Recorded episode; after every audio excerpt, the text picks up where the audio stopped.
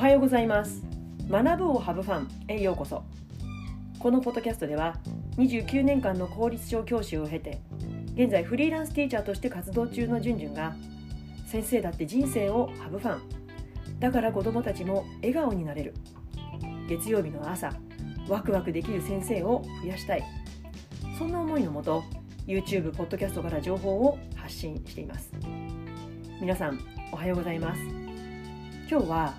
私が新しいサービスをこの夏提供するわけというテーマでお話をします。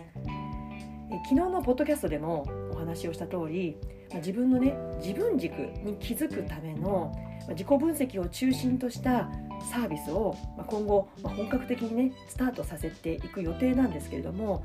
まずはねお試しとして夏季1ヶ月限定のトライアルコースをこの8月に行います。もう間近目の前なんですけれども、まあ、そのねサービスが生まれた背景の一つを昨日ねエピソードとしてご紹介したんですけれども、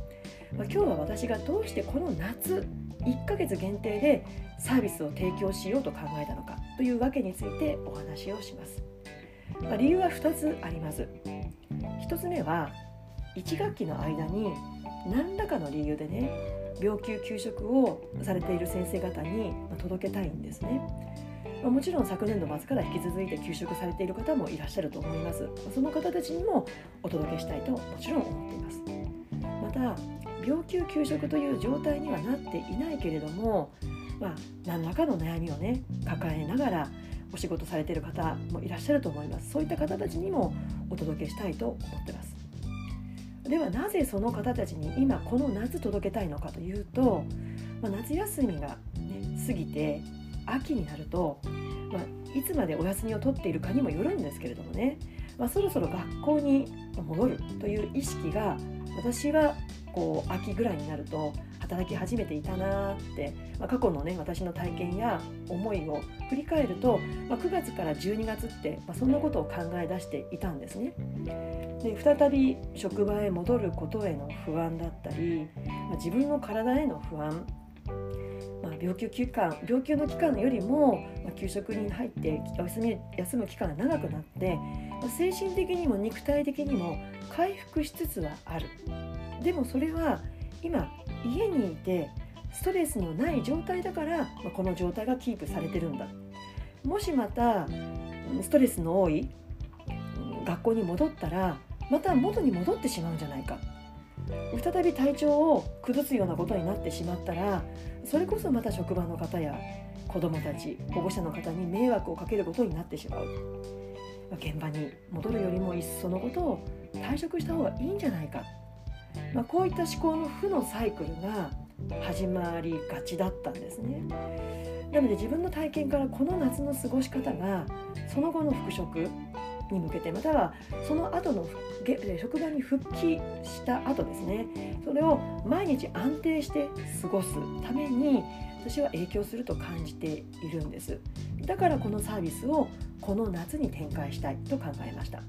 まあ、1ヶ月限定というのは、まあ、その後私が本格的にサービスを展開していく期間は、まあ、今のところ、3ヶ月から5ヶ月を考えてるんですけれども、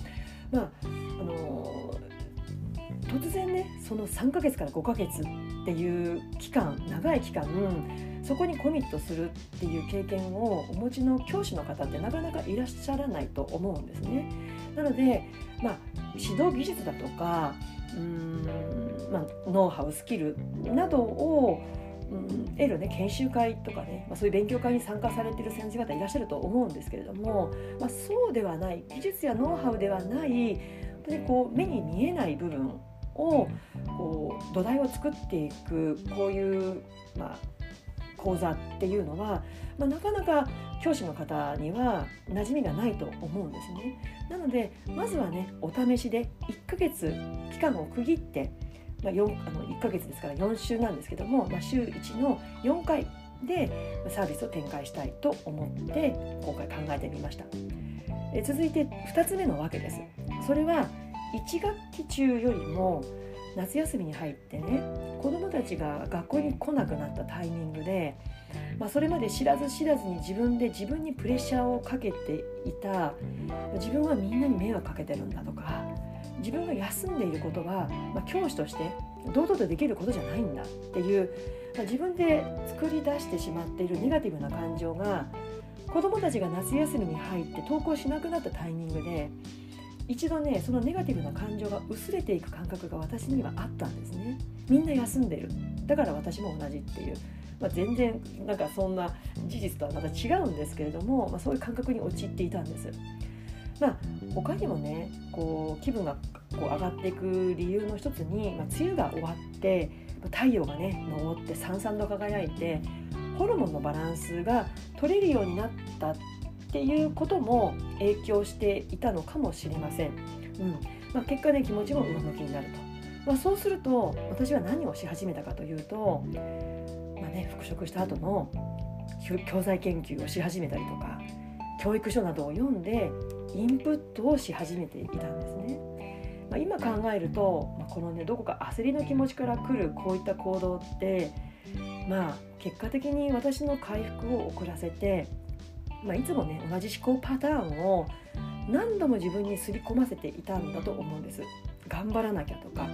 教師はこうやって教材研究をするものだとかまあ、そういうねばならない思考だとか、まあ、こう偏った思考ですねそういった思考パターンを何度も刷り込ませていたと思ってます。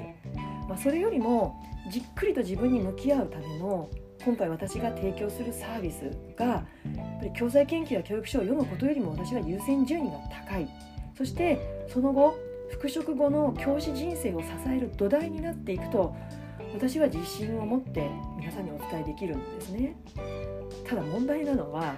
今私がこうやってお話ししていることをこうね、何らかの悩みを抱えていらっしゃる状態にいらっしゃる方に